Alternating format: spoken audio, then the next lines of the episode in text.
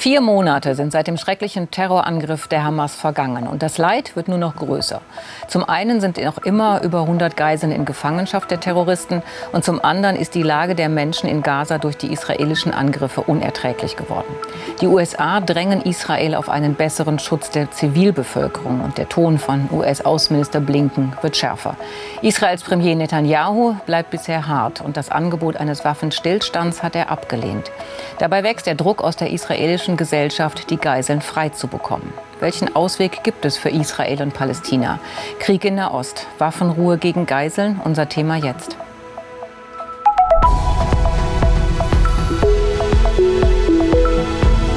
Phoenix-Runde. Guten Abend, herzlich willkommen aus Berlin. Das sind meine Gäste. Herzlich willkommen Lydia Averbuck. Sie ist Politikwissenschaftlerin, Expertin für Israel und die israelische Gesellschaft bei der Bertelsmann Stiftung. Begrüße Nazim Mujabash. Er ist Präsident der Deutsch-Palästinensischen Gesellschaft. Herzlich willkommen Gerhard Konrad, Islamwissenschaftler und ehemaliger Mitarbeiter des Bundesnachrichtendienstes. Er hat auch mehrfach bei Geiselgefangenenaustauschen zwischen Israel und den Organisationen Hamas und Hisbollah vermittelt. Und herzlich willkommen Guido Steinberg, ebenfalls Islamwissenschaftler und Nahostexperte der Stiftung Wissenschaft und Politik. Herr Konrad, Schauen wir mal auf die Geiseln. Seit vier Monaten sind die Menschen verschleppt. Einige wurden ja freigelassen, aber immer noch äh, sind viele in Haft oder wo auch immer sie sich befinden. Und jetzt haben wir gehört, dass 31 ähm, verstorben sind. Was weiß man im Moment eigentlich da über die, das Schicksal? Gut, wir alle miteinander hier wissen da äh, natürlich am wenigsten. Äh, die israelischen Streitkräfte haben aufgrund von Befragungen, natürlich aber dann auch von Funden und forensischen Auswertungen in der Tat wohl eine ausreichende Gewissheit, dass wohl offensichtlich 31 Personen die Geiselhaft entweder nicht überlebt haben oder auch, wichtig zu differenzieren, schon bereits im, äh, bei den äh, Angriffen am 7. Oktober zu Tode gekommen waren und als äh, Leichname mit nach äh, Gaza genommen worden sind. Diese Differenzierung können wir, glaube ich, alle miteinander nicht vornehmen. Äh, Tatsache ist, dass aber eben amtlich festgestellt worden ist, dass 31 Menschen mhm. äh, den Tod im Rahmen dieser Angriffe gefunden haben. Mhm.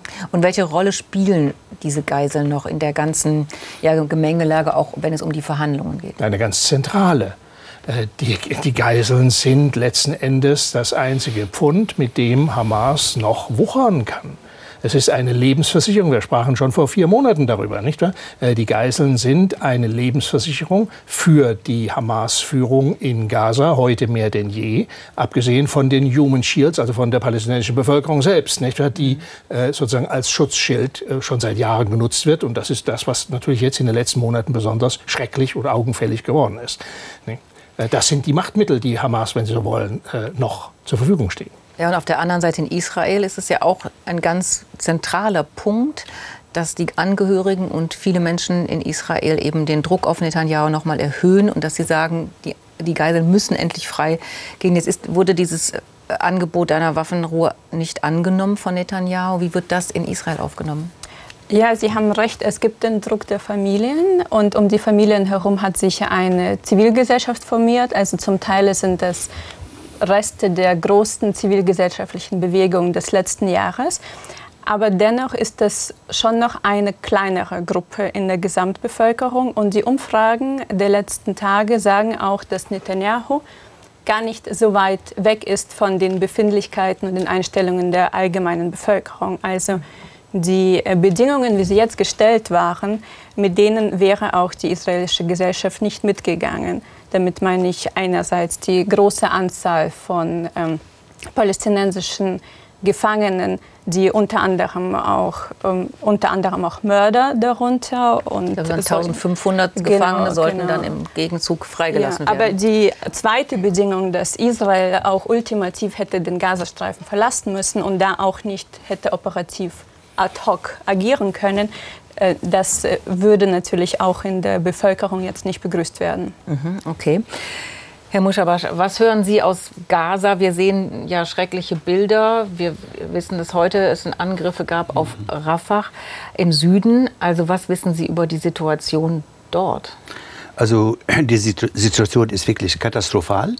Die war es vorher, vor dem Krieg.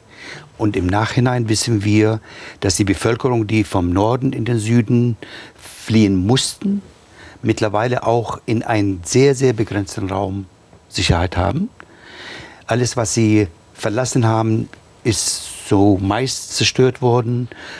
Ähm, kulturelle Einrichtungen, religiöse Einrichtungen, ob Moscheen oder Kirchen, Universitäten, äh, Krankenhäuser sind zerbombt worden und alles andere. Die Infrastruktur ist katastrophal und äh, die Lebensumstände sind auch da entsprechend. Wir haben Kontakt zu manchen Familien, was immer so schwierig ist, überhaupt Kontakte herzustellen. Wir wissen von einer Familie, dass zum Beispiel 22 Personen aus der gleichen Familie gestorben sind oder getötet worden sind im Laufe des Krieges. Ein Arzt bei uns in der Nähe ist äh, im Sommer, also genau im September vor dem Krieg, nach Gaza gegangen, weil er daher stammt mit seiner deutschen Frau und seinen drei Kindern. Er wollte nach dem 7. Oktober wieder nach Deutschland kommen. Es ist ihm nicht gelungen. Sein Haus ist zerbombt worden und die gesamte Familie ist umgekommen. Und schwindet dann der Rückhalt für die Hamas? Äh, in der Hamas schwindet das in Gaza enorm, enorm. Ähm, erstaunlicherweise gab es eine Untersuchung von einer amerikanischen Wissenschaftlerin schon am 6. Oktober rausgegangen, dass die Hamas nicht eine Mehrheit hätte in Gaza. Im Augenblick ist es weniger, aber auf der anderen Seite muss ich zugeben, dass es in der Westbank eine Steigerung für die Hamas, zugunsten der Hamas ist.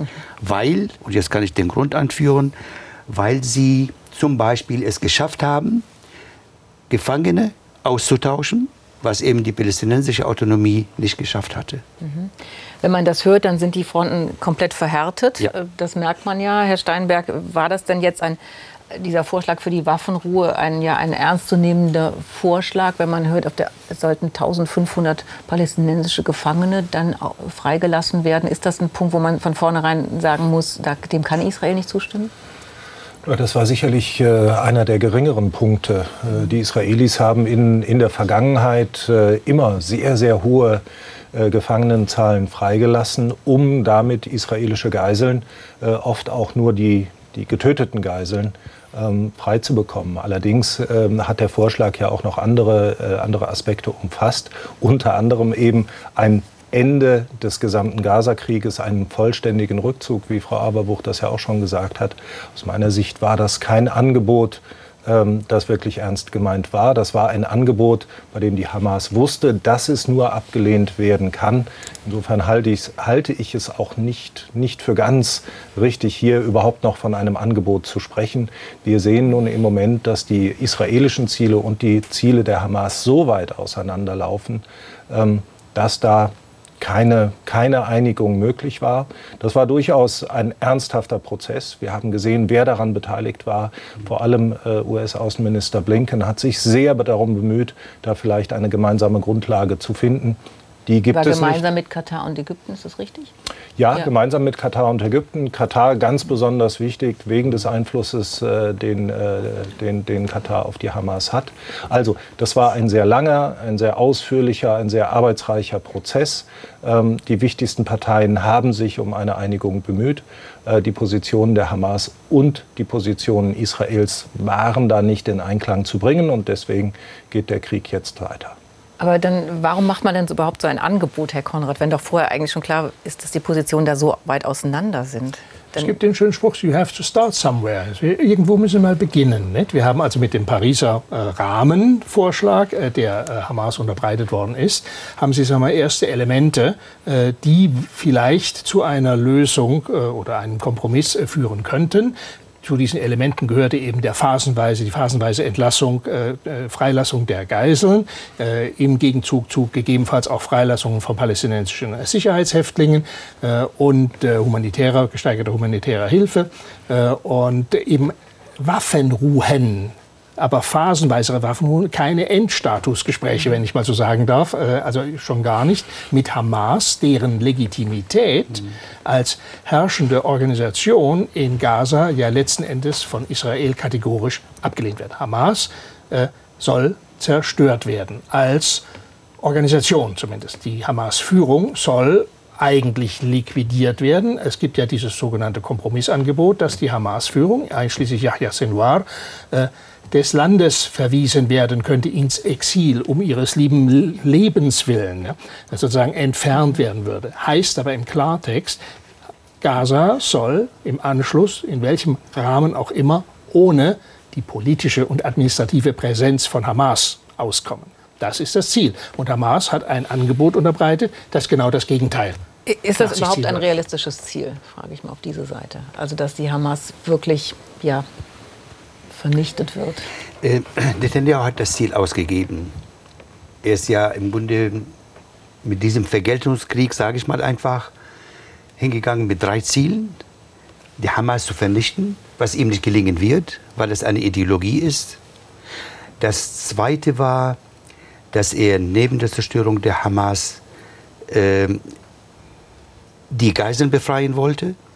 Das wird ihm auch nicht ganz gelingen, ohne einen sehr, sehr großen Schaden.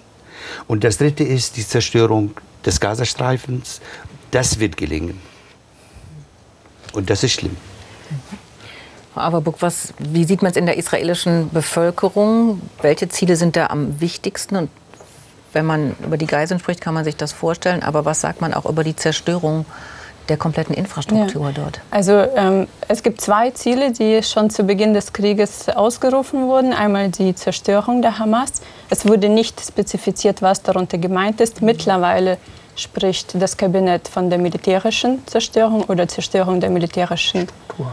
Struktur. Genau. Und das zweite Ziel ist die Befreiung der Geiseln. Es wurde vermieden, in den letzten vier Monaten zwischen diesen zwei Zielen zu, zu priorisieren.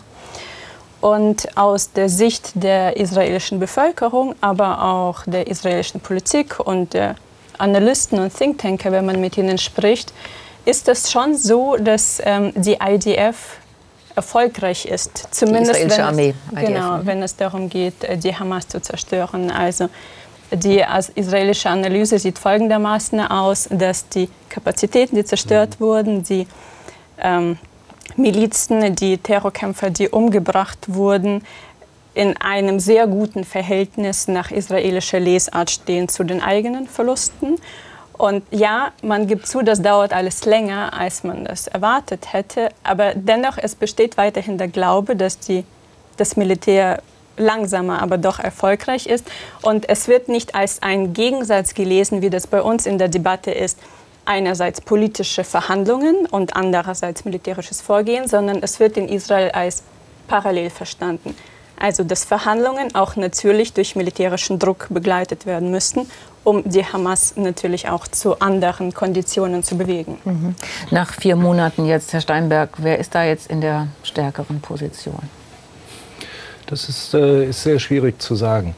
Äh, ich würde gerne noch was zu dieser Zerschlagung sagen, weil äh, mein, mein Eindruck war, äh, dass es äh, schon von Anfang an nicht um die Vernichtung der Hamas ging, um die vollständige Vernichtung, sondern es ging um eine Zerschlagung von Strukturen. Ja. Und implizit ging es da immer um militärische Strukturen. Ich habe das so verstanden, dass es darum geht, große Teile der Führung auszuschalten entweder durch Gefangennahme oder durch eine, eine Tötung. Vor allem derjenigen, die äh, beteiligt waren äh, an diesen Massakern äh, des, 7., des 7. Oktober. Und dass es darüber hinaus darum geht, so viele Kämpfer zu töten oder gefangen zu nehmen, dass die Hamas nicht mehr als großer Verband, als Organisation handlungsfähig ist. Und das war aus meiner Sicht immer ein realistisches Ziel, dass man immer wieder damit abgleichen musste, was für einen Preis es in welcher Situation haben würde. Und der Preis war immer implizit, dass das andere Ziel, die Geiseln zu befreien, nicht vollständig würde erreicht werden können. Das wussten, das wussten alle. Und dass zwischenzeitlich eine so große Zahl von Geiseln freikam, war aus meiner Sicht auch ein Erfolg der israelischen Vorgehensweise. Ähm, in der Vergangenheit ähm, hat man hat man die Deals zu, zu viel schlechteren Bedingungen nur durch, äh, durchbekommen.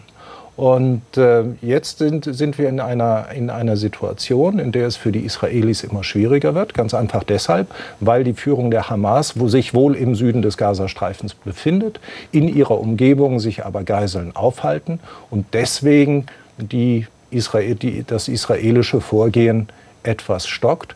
Realistisch ist dieses Ziel aber immer noch, wenn man dabei in Kauf nimmt, dass wahrscheinlich äh, ein großer Teil der restlichen Geiseln, es müssten jetzt noch so um die 100 sein, vielleicht ein bisschen weniger, dass die wahrscheinlich ähm, auch getötet werden. Mhm, dass sie aufgegeben werden. Herr Konrad, Sie haben Erfahrungen äh, bei, äh, beim Au über Austausch äh, mit Geiseln. Wie sollte man da jetzt vorgehen? Was wäre jetzt klug? Klug, äh, klug ist im Grunde genommen auf die Willensbildung von Hamas einzuwirken.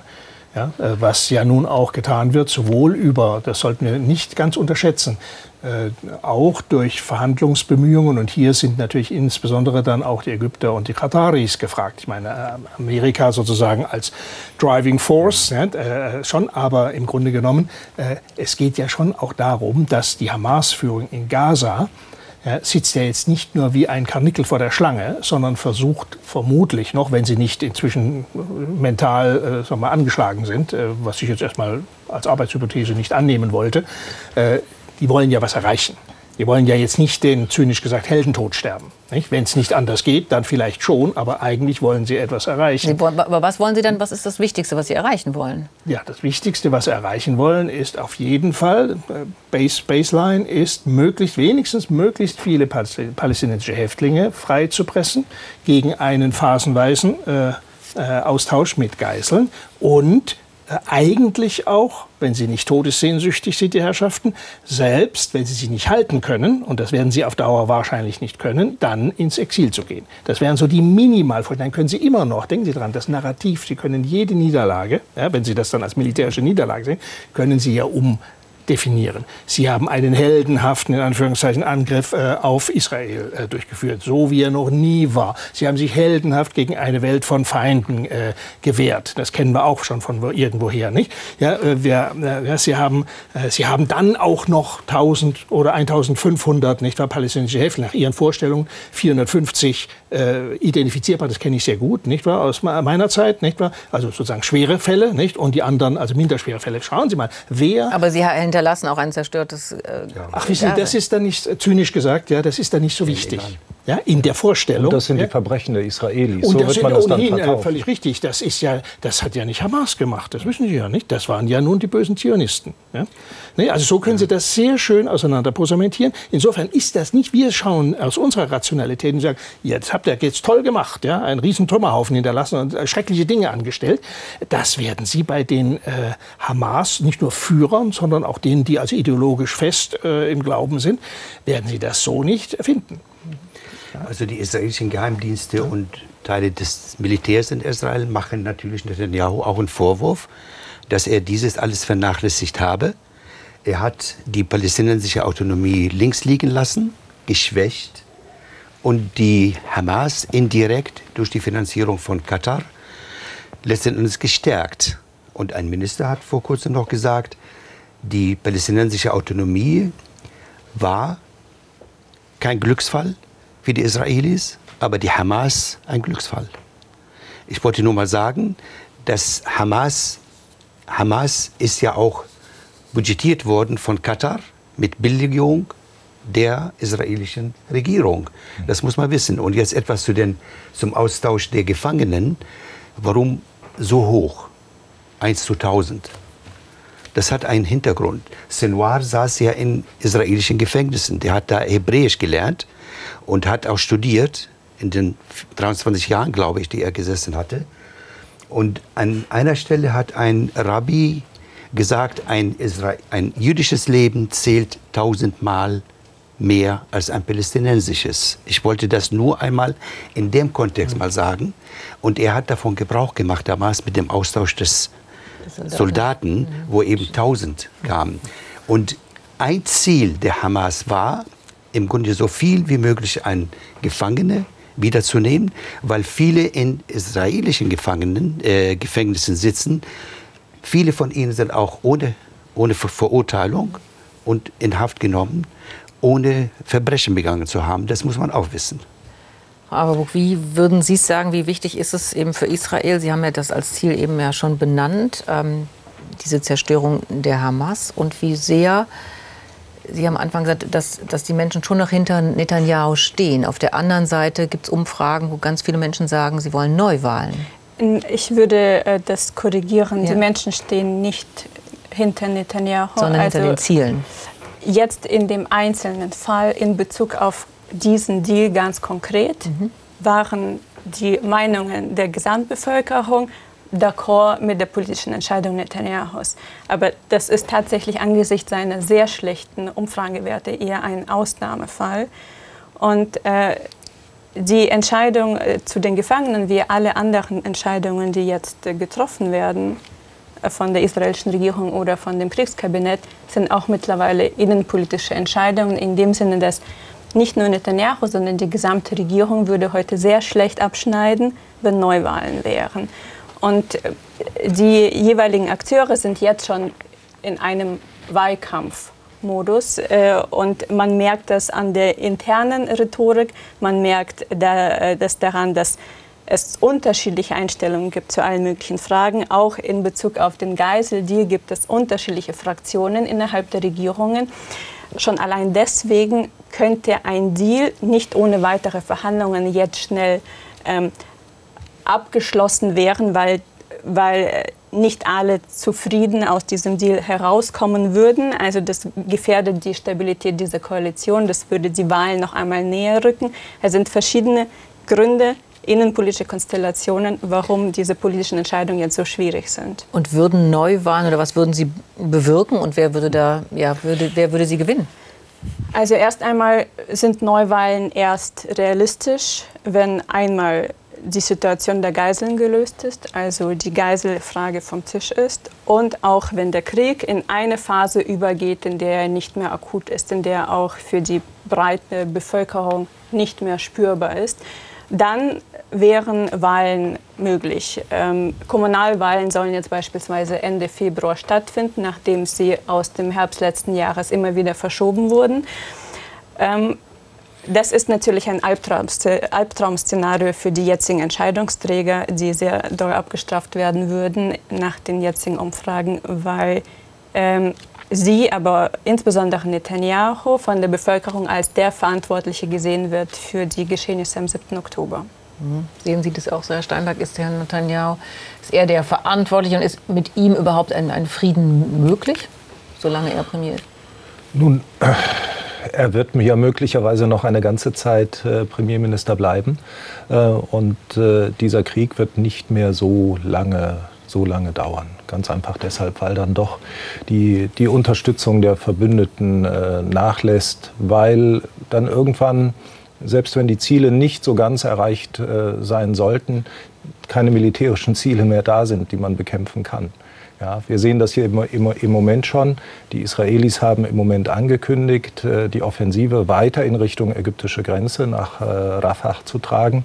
Danach ist dann aber auch mit größeren kriegerischen Handlungen Schluss. Mhm. Ähm, dann wird die ganz große Frage gestellt werden, was passiert denn jetzt mit dem Gazastreifen? Und da hat die Regierung Netanyahu schon einen Vorschlag gemacht nämlich äh, israelische Truppen am Rande des Gazastreifens zu stationieren, die jederzeit eingreifen können.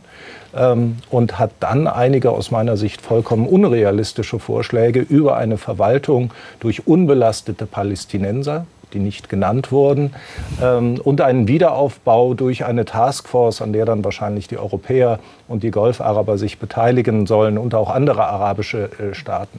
Der einzige realistische Teil dieses Planes, der vom Verteidigungsminister Galland vor einiger Zeit vorgelegt wurde, war der erste Teil, nämlich dass Israel präsent bleibt. Aus meiner Sicht läuft das alles auf eine Wiederbesetzung des Gazastreifens hinaus, mangels Alternativen. Und äh, so wie es aussieht, wird die Regierung Netanyahu bis zum Ende dieses Prozesses, also bis zur Einnahme von Rafah, vielleicht bis zur äh, Zerschlagung der Hamas, ähm, auch die Kontrolle haben. Und dann wird sich die ganz große Frage stellen, was kommt denn eigentlich danach? Aus meiner Sicht hat diese Regierung dafür keine realistische Antwort, weil die israelische Gesellschaft eine Wiederbesetzung nicht will. Sie will die Kosten nicht, die das haben wird, vor allem für die israelischen Soldaten, die dann dort patrouillieren müssen. Und das ist der aus meiner Sicht das ganz, ganz große, große Problem. Es gibt andere Politiker in Israel, die durchaus bereit wären, über eine einen Plan nachzudenken, wie ihn die Amerikaner vorschlagen, nämlich einen Neuaufbau der palästinensischen Autonomiebehörde, eine Übernahme der Macht durch Palästinenser der ja, palästinensischen und Autonomiebehörde. Dann doch auch eine Zwei-Staaten-Lösung dann irgendwann. Ne? Ja. Wie auch immer, ja. das, das, da hat ja auch Herr Biden schon Abstriche gemacht. Aber letzten Endes sind es nicht Netanyahu und die jetzige Regierung, die irgendein Konzept haben. Deswegen gehe ich davon aus, dass in dem Moment, in dem der Krieg zumindest die größeren Kampfhandlungen vorbei sind, dass dann auch der Druck wächst. Und meine, meine Hoffnung ist, dass Israel dann eine, eine Regierung bekommt, äh, die etwas vernünftiger agiert. Das ist aus meiner Sicht die Voraussetzung für jeglichen Fortschritt äh, in der Gaza-Frage. Ähm, Herr Muschabash, was wäre für Sie eine gute Lösung für den Gazastreifen? Also wir beschäftigen uns jetzt mit dem Gazastreifen nach dem 7. Oktober. Mhm. Und für mich ist das ganz schlimm, was da passiert ist. Wir behandeln jetzt gerade Symptome. Die Ursprünge und die Gründe des Problems liegen woanders. Die liegen in der Vernachlässigung des Abkommens, dass es eben einen palästinensischen Staat geben sollte. Die Palästinenser sind seitdem, seit über 30 Jahren, vertröstet worden, immer wieder. Und ich sage jetzt hinzu als Betroffener, betrogen und verlogen, also betrogen worden, immer wieder, weil eben diese Zwei-Staaten-Lösung, die im Grunde von allen Staaten unterschrieben worden ist und eigentlich umgesetzt werden sollte, bis auf die fünf Punkte, die geblieben waren, eben dazu geführt haben, dass eben die Perspektivlosigkeit der Palästinenser wirklich auf dem Boden war. Das sind die Gründe. Und wenn jetzt die Amerikaner und andere sagen, und die Bundesregierung auch, wir wollen die Zwei-Staaten-Lösung verbal, aber faktisch nicht dahinter stehen, dann sehe ich im Grunde das Allerschlimmste und das wird niemals zu einer Beruhigung des Problems. Wir müssen, wenn wir die Zwei-Staaten-Lösung angehen oder eine andere Form dessen, wir müssen eben dafür sorgen, dass die Palästinenser zu ihrem Recht kommen Ansonsten laufen wir Gefahr, dass es niemals eine Lösung geben wird. Welche Rolle spielen da jetzt die Amerikaner, deren Ton ja wirklich viel härter geworden ist gegenüber Israel? Wie schätzt, also wie sehr liegt sozusagen das Schicksal ja auch Israels in der Hand der Amerikaner?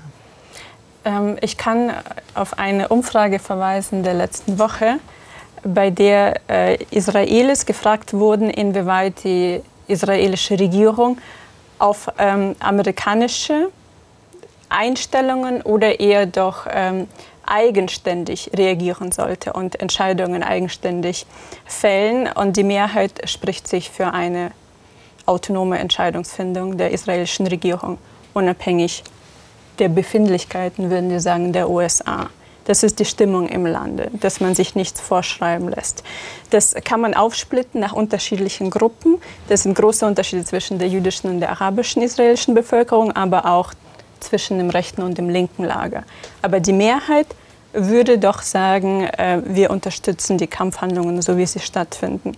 Ich würde gerne noch ähm, hinzufügen zu dem Gespräch zuvor, dass äh, für die Sache mit, was ist mit Gaza, die politische Ordnung danach, äh, was ich immer sehr interessant finde in der israelischen Debatte, dass dass äh, Gaza wie ein Sicherheitsproblem äh, behandelt wird und der Krieg in Gaza auch. Und es geht tatsächlich nicht um eine Verknüpfung mit dem politischen Schicksal der Bevölkerung oder sogar mit der Verknüpfung der Westbank, also der größeren palästinensischen Frage, sondern es geht darum, den Gazastreifen jetzt zu in so eine Form zu versetzen, dass von da aus keine Sicherheitsgefahr mehr gegen Israel, gegenüber Israel ausgeht. Also das ist eine ganz andere Herangehensweise. Es ist nicht ein politisches Problem, es ist ein Sicherheitsproblem in erster Aber es ist Linie. auch ja ein humanitäres Problem, wenn man, die, wenn man Gaza jetzt sieht. Man muss ja auch hm. den Menschen dort aus unserer helfen. Sicht.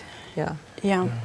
Ich würde gerne, ja. würd gerne bei der Diagnose äh, Herrn Musharbash widersprechen.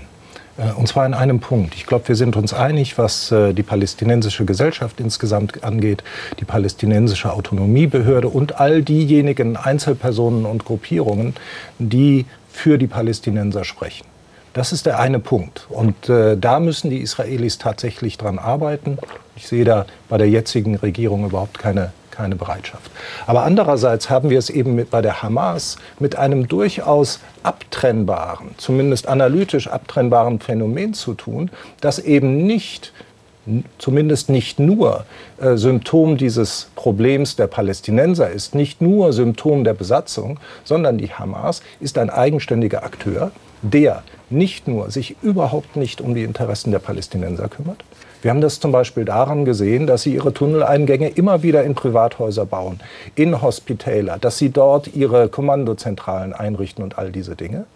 Und das ist auch der Fall, weil die Hamas eben mittlerweile ein Verbündeter Irans auf palästinensischem Territorium ist. Und das dürfen wir bei der Analyse nicht vergessen.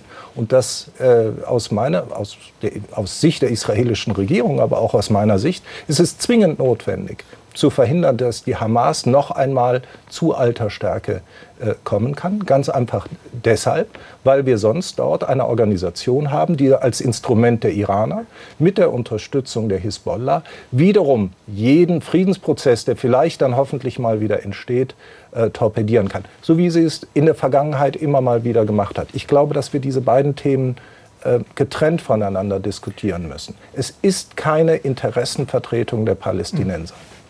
Da können wir noch eins draufsetzen. Äh, Hamas ist ja bekanntlich groß geworden in den 90er Jahren in, mit Terroranschlägen, die gezielt gegen äh, das Abkommen von Oslo und ja. gegen die sich entwickelnde nicht Zwei-Staaten-Lösung gerichtet waren. Sie wollten diesen Prozess, und das haben sie leider Gottes auch mitgeschafft, nicht alleine, aber eben kräftig dazu beigetragen, diesen Prozess zwischen der ersten und der zweiten Intifada denn dann auch nachhaltig zu stören. Nicht? Und die berühmten Helden ja, äh, von Hamas, die dann auch aus den äh, Gefängnissen äh, befreit werden sollen, da sind die Veteranen, natürlich jetzt sind die Jahre auch tatsächlich schon gekommen, sind genau die, ist die Generation der Bombenleger aus den 90er Jahren. Das dürfen wir nicht vergessen. Also insofern ist Hamas von vornherein auch mit einer ganz anderen Agenda aufgetreten. Und diese Agenda hat nur in zweiter Linie was mit der Bevölkerung zu tun, sondern mit äh, sozusagen einem einer, ja, sag mal, einem islamischen Staatswesen, das sie sich selber eben vorstellen, äh, das ja eben dann auch Philistin heißt, nicht Palästina, also das Gesamte, als äh, nicht nur die territoriale, sondern eben auch die ordnungspolitische Frage, die bei Hamas herausblickt. Nee. Sie noch kurz dazu, weil ich würde ja. ganz gerne mal auf die gesamtglobale Lage dann noch mal schauen, aber bitte noch eben. Äh, wenn wir uns das genau angucken, äh, analyse, analytisch, dann muss, muss, muss ich einfach, nicht kein Widerspruch, aber nur zur Erinnerung rufen, dass es jetzt den Palästinensern in der Westbank schlecht geht. Es sind auch über 400 Menschen getötet worden. Vor dem Krieg in Jenin, in Nablus, in den Flüchtlingslager und so weiter. Und jetzt spricht die Bundesregierung von einer Siedlergewalt der israelischen Siedler gegenüber Palästinensern und Palästinenser. Das führt natürlich dazu, zu einer weiteren Eskalation, was eigentlich unterbunden werden müsste. Deshalb sehe ich einen Zusammenhang. Gaza ist ein Bestandteil der palästinensischen Gebiete und soll niemals getrennt werden ich habe einmal ein, eine Option gehabt. Ich habe gesagt, wenn es nach südafrikanischem Muster ginge, hätten wir einen Politiker, der sitzt in israelischen Gefängnissen, das ist der Marwan Barouti, einer, der sich nach Mandela und so weiter auch orientiert, der könnte zum Beispiel die Palästinenser einigen und friedlich möglicherweise auch dahin führen. Im Augenblick sehe ich weder Netanyahu noch Abbas als geeignet, den Frieden, den wir alle uns wünschen, herbeizuführen. Und dann gibt es eine große Gefahr oder die Gefahr der Eskalation, über die reden wir ja auch die ganze Zeit schon seit dem 7. Oktober auf jeden Fall. Sie haben den Iran schon angesprochen. Da würde ich ganz gerne mal mit Ihnen drüber sprechen. Also wie gefährlich ist oder wie, wie hoch ist die Gefahr einer Eskalation, auch Herr Konrad, dieses Konflikts? Und wenn wir jetzt auch sehen, äh, dass die äh, jemenitischen Houthi ja angreifen. Jetzt heute wurde eine deutsche Fregatte auch dorthin mhm. geschickt in diese Richtung. Also das ist ja, das hat ja alles damit zu tun. Wie beurteilen Sie das? Ja, das hatte ich vor vier Monaten auch schon mal gesagt. Nicht wahr? Wenn alle alles falsch machen, dann äh, kann es in der Tat auch zu einer sagen wir, horizontalen, nennenswerten Eskalation gehen. Schauen Sie, äh, das war mutmaßlich ja auch eine Spekulation der Hamas-Führung in Gaza äh, mit ihrem sagen wir, besonders provozierenden, abscheulichen Überfall auf Israel eine massive Reaktion hervorzurufen, die ihrerseits dann ja, massive Gegenreaktionen aus der Achse des Widerstandes, nicht der selbsternannten, also aus das äh, Hisbollah freundlicherweise nicht wahr? Genauso wie vielleicht sogar Iran, äh, an Houthis hatte damals noch keiner gedacht, nicht wahr? Äh, dann äh, weitere Fronten, echte Fronten eröffnen würden. Wie wir alle wissen, ist dies nicht der Fall gewesen. Was wir haben bisher ist Slow Burning, ist also bei niedriger, relativ niedriger Temperatur eine Erhöhung des militärischen Drucks äh, auf Israel. Nicht nur militärisch im engeren Sinne, denken Sie dran, der Norden Israels ist, wenn ich das richtig verstanden habe, auf eine Tiefe von hm, 20 Kilometer oder mehr evakuiert worden. Also nicht nur das Grenzgebiet zu Gaza. Und das ist dann auf die Dauer nicht mehr lustig. Nicht? Äh, es ist auch sozioökonomisch nicht lustig. Das ist also auch ein politisches äh, Problem, wie man mit der erhöhten Gefährdung äh, des Nordens und äh, des Westens umgeht. Äh, also man hat den Druck, man, heißt also in dem Fall Hezbollah zum Beispiel, hat den Druck erhöht. Die Houthis haben entweder aus eigener Idee, ich denke mal, es hat noch jemand ähm, eine Inspiration gegeben, nachgeholfen und hat gesagt, wir haben hier einen Choke Point, das Bab el-Mandeb, der Eingang äh, zum Roten Meer, ähnlich wie äh, eben sonst beim Persischen Golf, das kennt jeder, und hat eben ihre inzwischen ganz beachtlichen äh, Flugkörperbefähigungen eingesetzt, um zu stören. Sie wissen selber, wenn Sie es militärisch sehen, viel ist nicht passiert. Ja? Und da wird, als wenn nicht ein, ein Unglücksfall passiert, da wird auch nicht viel passieren. Das ist auch vieles da wieder herbeigeschrien von den Houthis, aber dummerweise auch von der Betrachter, äh, die dann alle sagen, mein Gott. Also machen wir das größer, als es eigentlich ah, ja, ist. Natürlich. Ja, mhm. ja. Äh, sozioökonomisch und versicherungstechnisch, das muss man schon sehen. ja, ich sage militärisch. Ja. Sie können manchmal mit geringen militärischen äh, Mitteln eine exponentielle sozioökonomische äh, Problematik Ja, für, uns, für, ganzen, für die ganzen Handelsschiffe ist es schon ein Problem. So ist das dann. Ja, wobei Sie wissen, Sie kommen ja alle durch. Ja. Ja, so ist es ja nicht. Es sind nur Aber die trotzdem, Frachtraten, die ja, sich dann erhöhen. Trotzdem ist das ja immer der Punkt, wo man denkt, könnte das noch mehr werden? Und ja, auch die Frage alle, vor, dem Iran. Machen. Deshalb wundert mich, dass das, äh, was Sie eben gesagt haben über die, die Umfrage, dass man eigentlich nicht mehr so abhängig sein will von den USA. Aber man braucht die USA doch auch als Schutzmacht. Ja, sie, also wahrscheinlich, wenn man die Umfrage davor oder jetzt später noch einmal genauso machen würde, würden die ähm, die Ergebnisse auch anders ausfallen. Das war auch eine Reaktion auf die unmittelbaren, auf die Bemerkungen der letzten Tage und heute früh auf die Bemerkung der ähm, Entmenschlichung der palästinensischen Seite seitens der Israelis. Also Blinken hat das äh, gesagt. Man genau das und äh, das äh, natürlich äh, die damals die Reaktion nach dem 7. Oktober war nicht in der israelischen Gesellschaft, aber auch in dem israelischen Sicherheitsestablishment war eindeutig, dass man alleine wohl doch nicht so ähm, ähm, sicher ist und die eigene Technologie dann doch versagen kann. Also es gab dann eine äh, ruckartige Annäherung dann plötzlich an Verbündete, unter anderem auch an die USA, aber das schwankt je nachdem, was gerade auch politisch passiert. Mhm. Wie sehen Sie die Entwicklung, Herr Steinberg? Also wenn äh, muss man, sollte man es nicht größer machen, als es ist? Die Geschichte mit den, mit den Houthi-Rebellen und wo könnte es denn jetzt noch einen Ausweg geben, auch dass man ja international zusammenarbeitet? Naja, die, Druck die, ausübt. Ja, die Geschichte mit den Houthi-Rebellen, die ist sicherlich nicht so, nicht so groß, wie sie, wie sie häufig gemacht wird. Es ist natürlich teuer. Ähm, aber wenn die Amerikaner und Briten ihre Angriffe, äh, die ja mittlerweile alle paar Tage kommen, weiterfliegen, dann werden die Houthis irgendwann auch keine Flugkörper mehr haben. Ähm, das ist also ein Problem, das, das man in den Griff bekommen kann. Ich sehe zwei andere Probleme, die größer sind. Erstens das Problem einer möglichen Konfrontation zwischen den USA und Iran. Wir haben da gerade erst in der letzten Woche äh, einige amerikanische Vergeltungsschläge für die Tötung von drei, drei Soldaten auf einer Basis in Jordanien gesehen, mhm. bei denen die beiden Administrationen sich große Mühe gegeben hat, das Signal zu senden, dass sie keinen Konflikt mit Iran wollen. Sie haben nämlich diese Luftschläge auf iranische Ziele im Irak und Syrien und auf schiitische Milizen vorher angekündigt, sodass alle diese Basen vorher geräumt werden konnten, mhm. sodass auch kein iranisches Militär, keine iranischen Revolutionsgarden zu Tode gekommen sind. Iran und die USA wollen beide die große Konfrontation nicht. Da gibt es immer eine gewisse Eskalationsgefahr. Die große Gefahr geht aus meiner Sicht im Moment von einem Akteur aus, bei dem ich mir nicht sicher bin, ob er nicht doch einen größeren Konflikt will, und das ist Israel. Der israelische Verteidigungsminister, der fordert schon seit längerer Zeit einen Präventivschlag gegen die Hisbollah im Libanon. Und es gibt auch einige Argumente. Der Herr Konrad hat das gerade erwähnt. 80.000 Menschen sind evakuiert von der libanesischen Grenze, die nach menschlichem Ermessen auch nicht mehr dorthin zurückkommen können, wenn einige Meter entfernt, wirklich wörtlich, einige Meter entfernt die His Hisbollah steht. Und deswegen gibt es im israelischen Sicherheitsestablishment eine sehr lebhafte Debatte darüber, wann denn jetzt die größere Aktion gegen die Hisbollah beginnt, nicht mehr ob.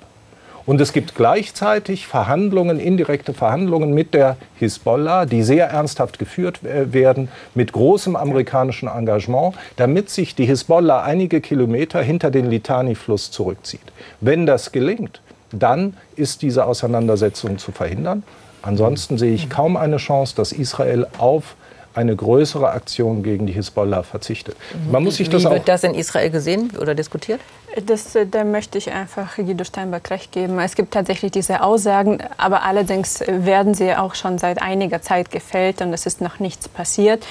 Ähm, das Leben in Israel jetzt außerhalb der, äh, der ähm, Bevölkerung, die unmittelbar an der Grenze wohnte, sei denn ähm, in Grenze zu Gaza oder zum Libanon, äh, da spürt man natürlich die Spannung. Aber im Zentrum des Landes ist das Leben eigentlich größtenteils zurückgekehrt zu dem Niveau davor. Mhm. Ich würde eigentlich ganz, ganz am Schluss noch mal äh, auf, noch auf, mal auf die palästinensische Bevölkerung schauen und auch auf die Diskussion über die Hilfe und äh, auf die UNRWA. Da gab es ja nun äh, genug Berichte, dass eben äh, Mitarbeiter der UNRWA auch beteiligt gewesen sein sollen an diesen diesen Angriffen. Und daraufhin gibt es ja eine Diskussion um die Hilfslieferungen äh, und um überhaupt um die Hilfe. Äh, Muschawa, was, was bedeutet das?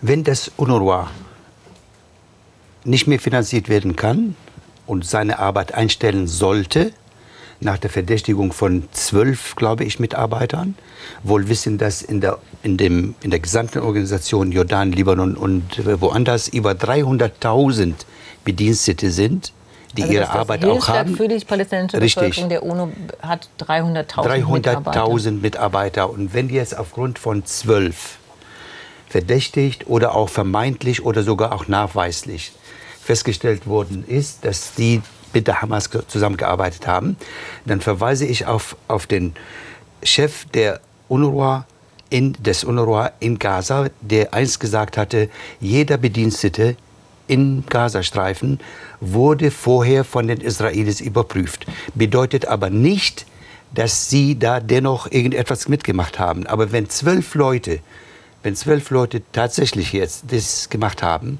was ich verurteile, wenn das nachgewiesen ist, aber das gesamte Werk eingestellt werden sollte, dann hat das gravierende Auswirkungen auf alle Flüchtlinge im Nahen Osten, palästinensische Flüchtlinge und auf Europa und auf Deutschland, weil nach diesem Artikel, nach der Schaffung dieses UNRWA, galt es, dass eben den Palästinensern, solange sie von der von, von UNRWA unterstützt werden, finanziell und so weiter, keine Möglichkeit haben, woanders Asyl zum Beispiel zu beantragen oder zu flüchten.